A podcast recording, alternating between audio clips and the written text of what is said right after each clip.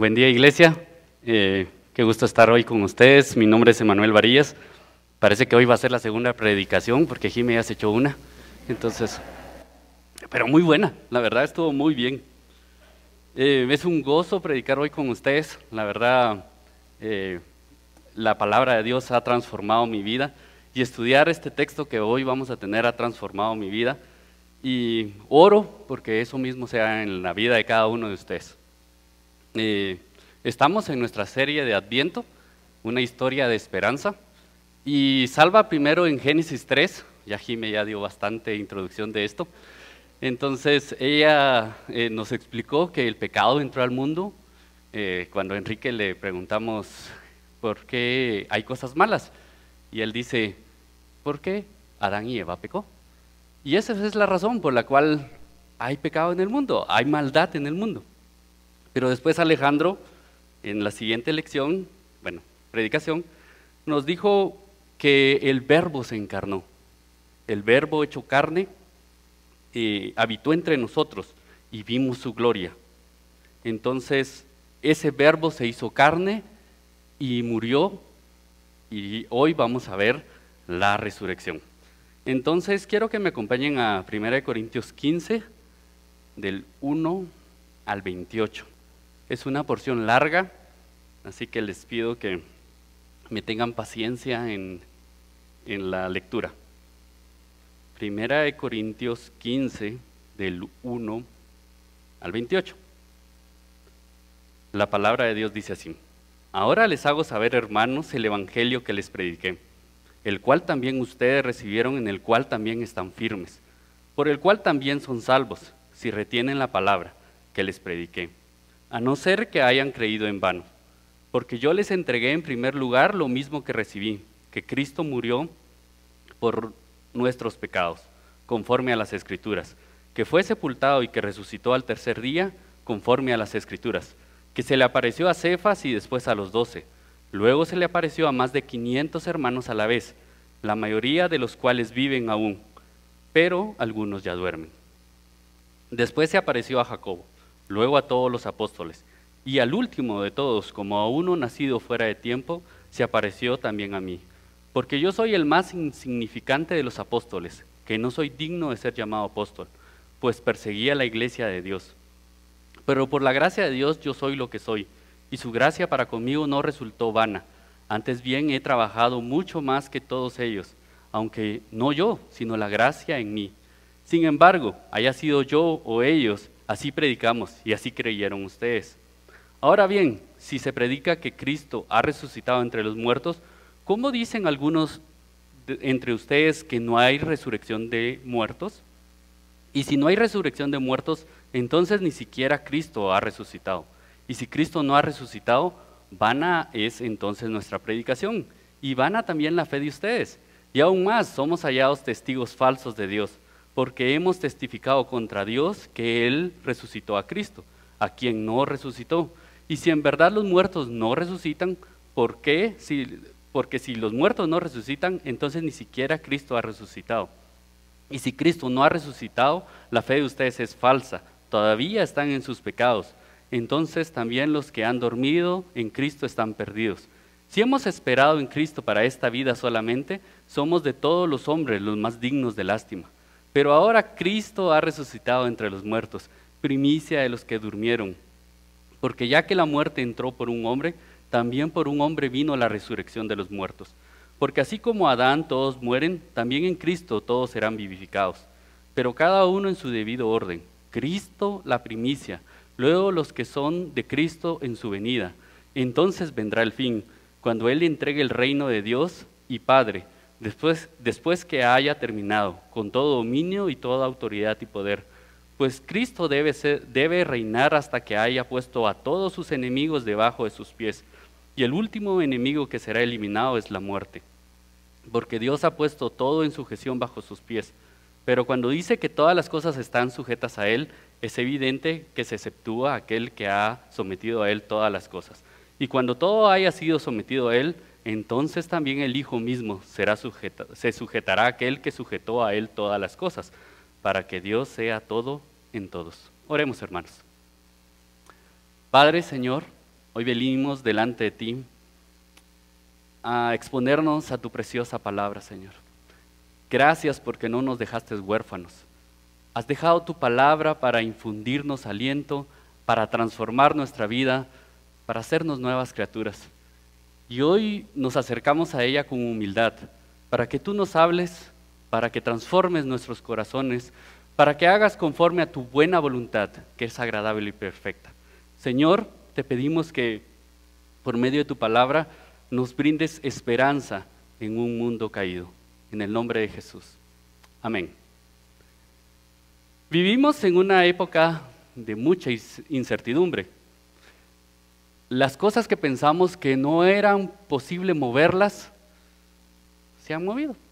Están, todo ha sido afectado por la pandemia. Si nos damos cuenta hoy, la reunión ha sido afectada por la pandemia. La forma como trabajamos ha sido afectada por la pandemia. La forma como estudiamos, los pobres que les toca estudiar en esta época, que Dios los ayude, ha sido afectado por la pandemia. Incluso la forma de saludar ha sido afectado por la pandemia. No, ya no sabe cómo saludar, hi, puño. Todo ha sido afectado por la pandemia. Y hoy quiero que demos respuesta a esta pregunta.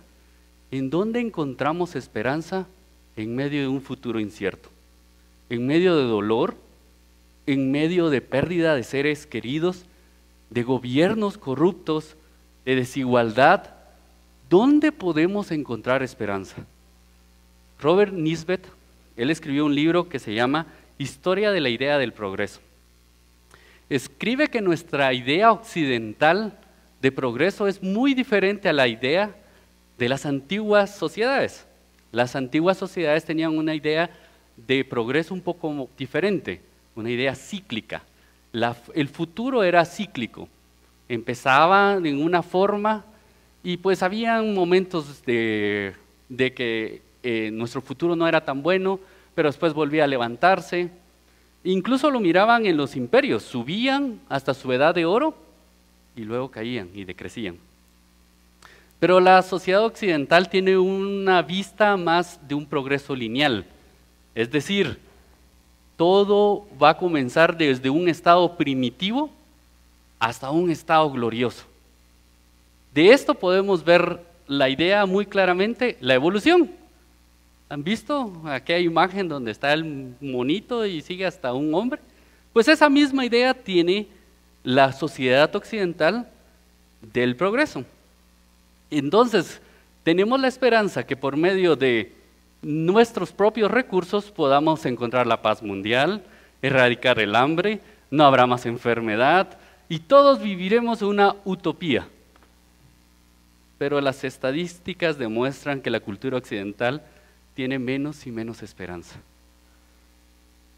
La depresión es la enfermedad común del día de hoy. El índice de suicidios sigue en aumento y en pandemia se cree que se duplicaron. Los países tienen algunos tienen la tasa de natalidad negativa. ¿Y eso qué quiere decir? Que cómo podemos traer hijos a este mundo donde no hay esperanza. La sociedad occidental ya no tiene esperanza para el futuro. Hay personas que han encontrado esperanza para el futuro en esta idea griega de que el aumento del conocimiento nos va a dar esperanza, nos va a dar un buen futuro. Por lo tanto, le decimos a nuestros hijos, estudien, ¿para qué? Para que les vaya bien. Tenemos esa idea de que por medio del estudio vamos a lograr hacer que el futuro de nuestros hijos sea brillante. Y aunque poseemos ciertos, em, poseemos conocimiento de que ciertas artes son mejores que las anteriores, lógicamente la medicina es mejor que la anterior, los medios de transporte son mejores, las cosas se comienzan a complicar cuando ese conocimiento hace que otras personas dominen sobre otras. Por ejemplo, ¿han visto el documental de Dilema Social en Netflix? ¿Cómo hemos utilizado algo bueno que Dios nos ha dado para controlar y manipular a las personas para nuestros propios fines, para fines económicos. ¿El mundo realmente tiene esperanza? ¿En dónde podemos encontrar esperanza en un mundo incierto? Algunas personas han intentado buscar esa esperanza en el gobierno. Buscan en él paz, provisión, gozo, pero cuando el gobierno les falla, ¿qué hacen? se enojan, critican en redes sociales. Y no es malo buscar la justicia, pero saber que esa justicia no la, no la encontraremos perfectamente en este mundo. Otras personas tal vez encuentran su esperanza en acumular riquezas. Y lamentablemente yo muchas veces me encuentro en ese grupo. Creemos que al tener en la cuenta bancaria lo suficiente para un mes, dos meses, un año, pues tenemos nuestro futuro asegurado. ¿Por qué? Porque el futuro lo podemos sobrellevar si tenemos suficiente. Pero esta pandemia nos ha demostrado que esa cuenta se acaba. O que la enfermedad acaba la, la cuenta. ¿Dónde podemos encontrar esperanza en un futuro incierto? Hoy trataré de argumentar como Pablo nos enseña que la resurrección de Cristo, la resurrección corporal de Cristo, no solamente es una doctrina fundamental del hombre, de la, de la cristiandad, sino también es la fuente de toda nuestra esperanza en el futuro. Cristo resucitó y eso nos trae esperanza. Y debido al tiempo no seré exhaustivo en todo lo que voy a decir del capítulo 15, pero gloria a Dios porque eh, estuvimos estudiando en el 2017 toda la carta de 1 Corintios y hay cuatro predicaciones que están en la página de Iglesia Reforma. Por favor, vayan esta semana y pueden escuchar las cuatro predicaciones del capítulo 15. Oscar y Justin hicieron un excelente trabajo en eso. En, esta, en estos versículos que leí, hay cuatro formas en las cuales Pablo describe la esperanza que tenemos en la resurrección de Cristo. Y son las cuatro formas que vamos a estar estudiando hoy. Primero, porque tenemos una esperanza que es razonable. Segundo, porque tenemos una esperanza con propósito, que nos brinda propósito. Tercero, porque tenemos una esperanza que nos transforma. Y cuarto, porque tenemos una esperanza completa. Eso es lo que vamos a estar estudiando hoy. Primero, una esperanza razonable. Pablo les dice a los corintios. Ahora les hago saber, hermanos, el evangelio que les prediqué, el cual también ustedes recibieron, en el cual también están firmes, por el cual también son salvos, si retienen la palabra que les prediqué, a no ser que hayan creído en vano. Porque yo les entregué en primer lo mismo que recibí, que Cristo murió por nuestros pecados, conforme a las Escrituras, que fue sepultado y resucitó al tercer día, conforme a las Escrituras, que se le apareció a Cefas y luego a los, doce. Luego se apareció a más de quinientos a la vez, y la mayoría de los cuales aún vive. Podríamos decir que nadie tiene una esperanza como la que tiene el cristianismo. Cualquiera puede decir que su futuro va a ser brillante. Cualquiera lo puede decir. Pero nadie tiene lo suficiente para garantizar que ese futuro realmente sea brillante, que ese futuro sea cierto. Pero el cristianismo sí. El cristianismo sí puede garantizar que nuestro futuro es brillante. ¿Por qué? porque está basado en un hecho histórico. Cristo resucitó. Y es un hecho contundente que Dios está desarrollando su buen plan y sus buenos propósitos para su propia gloria. Cristo resucitó. La esperanza cristiana es única porque está basada en un hecho histórico que nos demuestra la bondad y amor de Dios para con nosotros. Podemos observar en estos 11 versículos por lo menos tres pruebas de la resurrección de Cristo, pero hay muchos, muchas más. Y si estás, estás explorando el Evangelio, estás tratando de encontrarle sentido a Cristo, te animaría a que pudieras leer dos libros. Uno es El caso Cristo de Lee Strobel, en el cual desarrolla la idea de la resurrección de Cristo. Y el segundo, La resurrección del Hijo de Dios, de N.T. Wright. Eh, son muy buenos libros y si estás tratando de encontrarle sentido al cristianismo, te recomiendo que lo leas. En ellos, eh, podemos encontrar las verdades profundas del Evangelio y la escritura de que Cristo ha resucitado como un hecho histórico. Prueba número uno que voy a desarrollar, vidas cambiadas. Pablo cita en los pasajes a personas que creyeron y recibieron el Evangelio. Los Corintios, Pedro, los doce, Jacobo y los más de 500 y al mismísimo Pablo. Todos ellos eran testigos oculares de la resurrección de Cristo. Todos estuvieron dispuestos a entregar sus vidas por esta verdad. Nadie estaría dispuesto a entregar sus vidas por una mentira. Al momento de, ponerlos entre la espada y la, entre la espada y la muerte, es muy difícil que las personas puedan morir por una mentira, pero ellos estaban dispuestos a entregar sus vidas por esta verdad. Por lo tanto, este hecho es un ancla que nos brinda que nuestra fe no es ciega, no es simplemente emocional, no es simplemente una fe que cree porque el pastor lo dice delante del púlpito, sino es una fe racional es una esperanza razonable. Podemos comprobar por hechos históricos que, este Cristo vivió, que este Cristo murió y que este Cristo resucitó. Cristo ha resucitado y es nuestra esperanza. Prueba número dos, las profecías cumplidas. Pablo dice, porque yo les entregué lo mismo que he recibido, que Cristo murió por nuestros pecados conforme a las escrituras, que fue sepultado y que resucitó al tercer día conforme a las escrituras. El Antiguo Testamento está lleno de profecías que, que se cumplen en Jesús. Es simplemente improbable que esas, todas esas profecías se hayan cumplidas en un solo hombre las estadísticas no nos logran cuadrar. Alguien tuvo que diseñar todo el Antiguo Testamento meticulosamente para hacer que todas estas profecías sean cumplidas en un solo hombre. Dios diseñó toda la historia de Israel de tal modo que apuntara a una sola persona. Esa persona es Cristo. Jesús cumplió más de 300 profecías del Antiguo Testamento.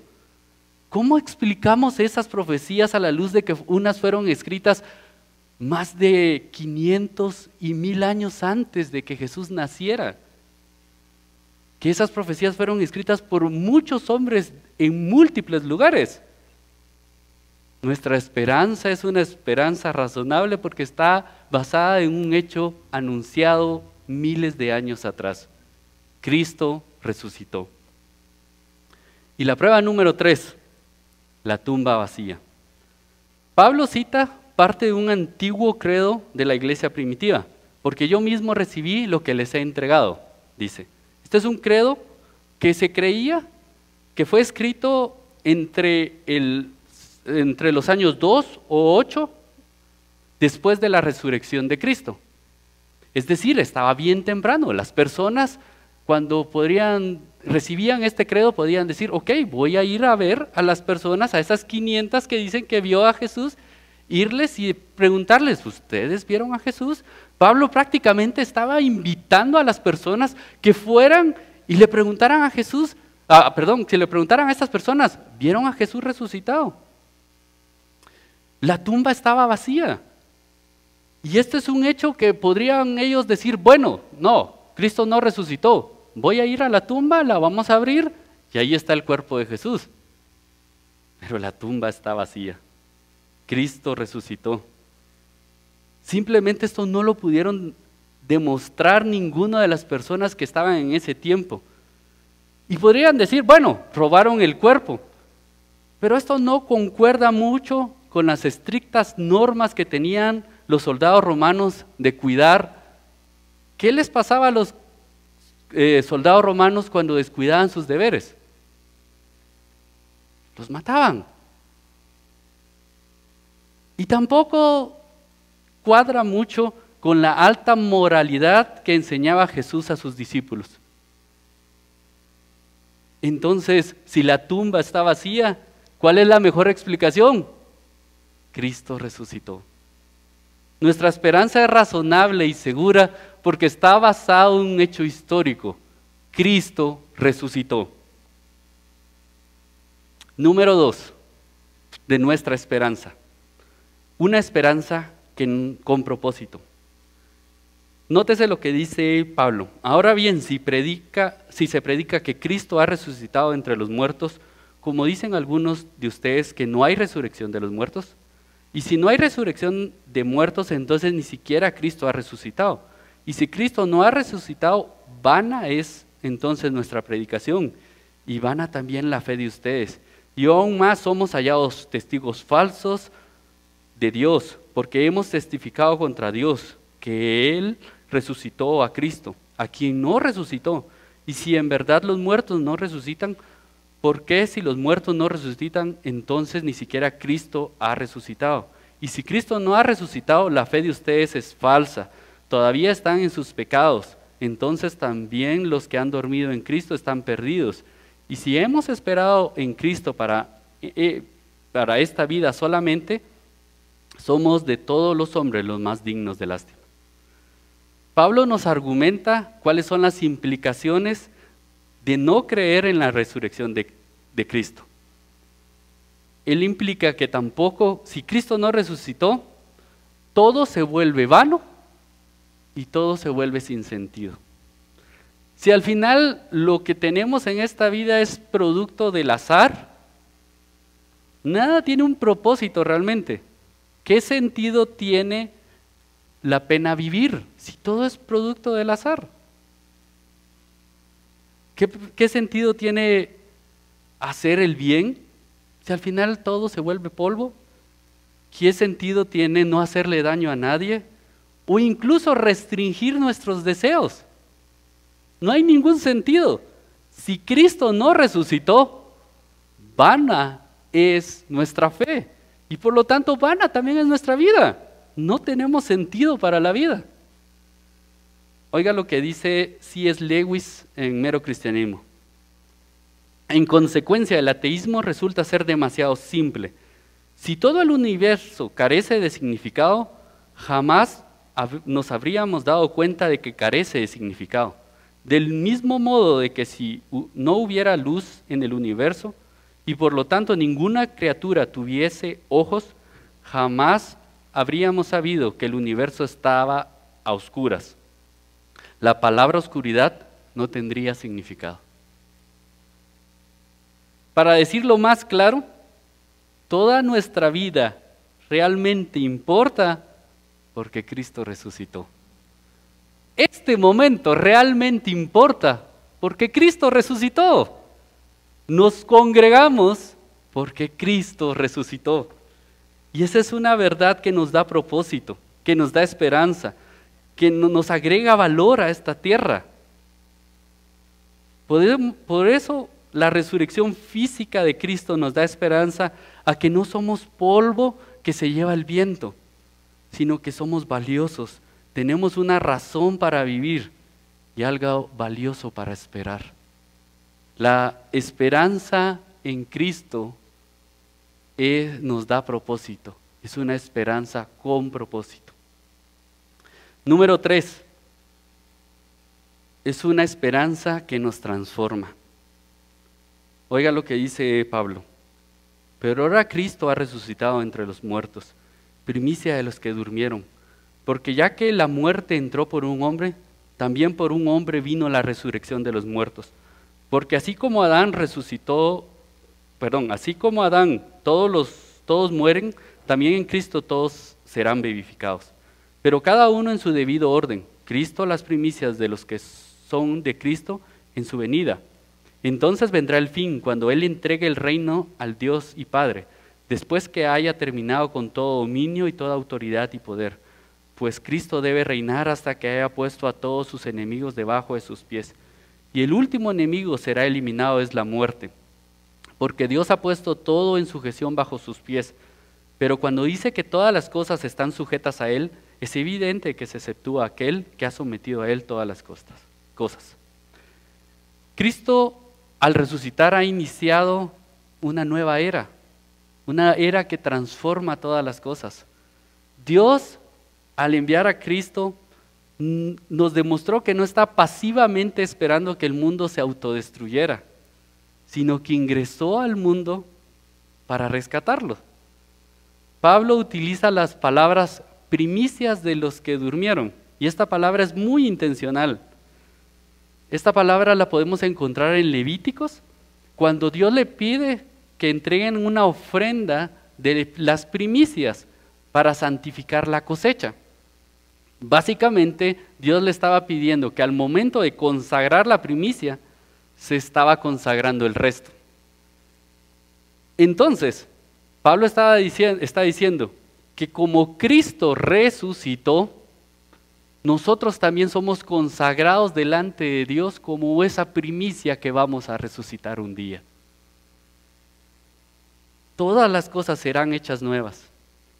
En Cristo todo será transformado. Y esa verdad nos transforma cada día a nosotros. Nos va haciendo nuevas criaturas. Después Pablo dice, porque así como Adán todos mueren, también en Cristo todos serán vivificados. Pablo nos está recordando que todos tenemos una predisposición para pecar. Todos al momento de ser entregados a nuestros deseos, terminamos encausados en una espiral de maldad que no podemos detenernos hasta autodestruirnos. Pero Cristo resucitó y nos rescató de esa prisión de nuestros propios deseos. Cristo es nuestra nueva cabeza, la que nos representa, la que determina ahora nuestro futuro. Aquellos que estamos en Cristo, ya no somos, eh, ya no somos representados por Adán que comió el fruto y falló. Somos representados por Cristo, que fue obediente y obediente hasta la cruz y triunfó. Por lo tanto, nuestra cabeza es una nueva cabeza, la cabeza federal de Cristo. Oiga lo que dice 2 Corintios 5, 17. De modo que si alguno está en Cristo, nueva criatura es. Las cosas viejas pasaron, he aquí, todas son hechas nuevas. Nuestros deseos pueden ser reformados porque Cristo está con nosotros. Podemos ser transformados por medio de la esperanza de que Cristo resucitó. Luego dice Pablo, entonces vendrá el fin, cuando Él entregue el reino al Dios y Padre, después de que haya terminado con todo dominio y toda autoridad y poder. Pues Cristo debe reinar hasta que haya puesto a todos sus enemigos debajo de sus pies, y el último que será eliminado es la muerte. La muerte ya ha sido vencida. El pecado con todos sus efectos ha sido acabado por Cristo resucitado. Para decirlo claramente, el coronavirus ya perdió. Cristo resucitó y lo único que estamos esperando es, eh, eh, es el último suspiro de una muerte moribunda que ya está por acabarse. Estos minutos, estos años que nos quedan desde la resurrección de Cristo hasta su segunda venida, solo está esperando que la muerte muera porque Cristo ya la mató y está moribunda, está en su último respiro. Estas son buenas noticias, ¿por qué? Porque impactan nuestro futuro, pero también impactan nuestro presente. Si tenemos a un Cristo que ya venció la muerte, ¿a qué le podemos temer? Por eso esos cristianos del primer siglo estaban dispuestos a entregar su propia vida por Cristo Jesús porque la muerte ya ha sido vencida. Y cuatro, número cuatro, tenemos una esperanza completa. Oiga lo que dice Pablo. Y cuando todo haya sido sometido a él, entonces también el Hijo mismo se someterá a aquel que sujetó a él todas las cosas, para que Dios sea todo en todos. Podemos decir que en ninguna religión hay una esperanza completa como la que tiene el cristianismo. Nuestra esperanza no es solo de consolación. Ay, sí, tuviste una mala vida, te van a, te van a consolar en el cielo. No, nuestra esperanza es una esperanza de restauración, de restauración de todas las cosas. Aquel que sufrió mucho en esta tierra va a poder gozar eternamente de Dios en un cuerpo glorificado como el que tuvo Cristo. Aquel que pues no tuvo bueno algún, algún órgano en su cuerpo y que ha sufrido muchos años por ello, va a poder estar gloriosamente delante del Padre cantando, danzando, bailando delante de un Dios eterno. Disfrutaremos de Dios por siempre, ya que es un Dios trino que se ha, ha, estado glorificándose uno a otro, deleitándose, adorándose mutuamente. Nosotros también vamos a unirnos a ese autodeleite que tiene Él. Fuimos creados para gozarnos de Él, para amarlo, para estar con Él. Por lo tanto, nosotros no creemos en una, un gozo cósmico inmaterial, que viviremos flotando como fantasmitas en el, en el cielo.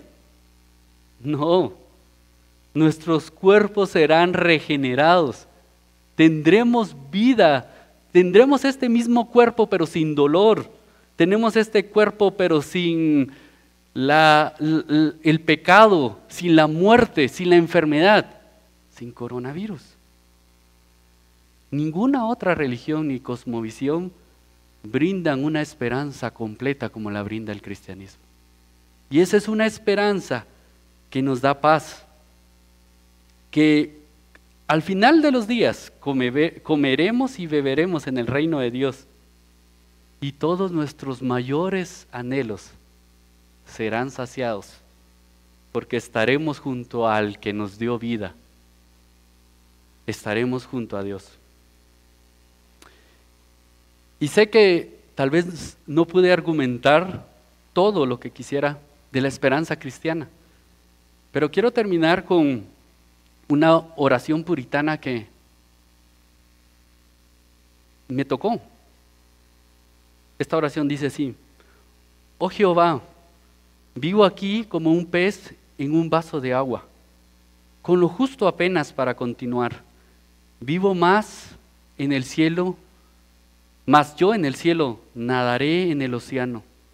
Aquí tengo en mí solo el escaso aire que me mantiene respirando, mas habrá vendevales dulces y refrescantes.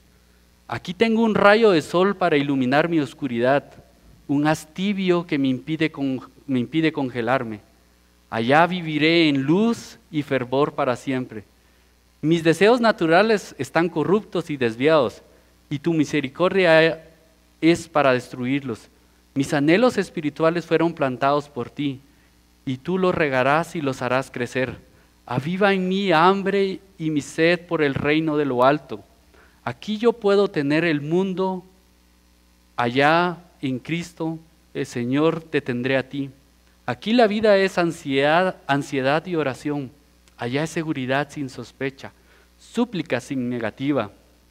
Aquí los consuelos son groseros, son más cargas que favores. Allá es la alegría sin amargura, consuelo sin sufrimiento, el amor sin la inconstancia, el descanso sin la fatiga. Hazme saber que el cielo es todo amor, es donde el ojo sensibiliza el corazón y continua contemplanza de tu belleza. Mantén el alma en permanente éxtasis deleitoso. Hazme saber que el cielo es paz en donde el error, el orgullo, la rebeldía y la pasión no yergue la cabeza. Hazme saber que el cielo es toda alegría. Es el fin de la fe, del ayuno, la oración, llanto, humillación, humillación, la vigilia, el miedo, el descontento, y llévame luego para allá. Que Dios bendiga su palabra.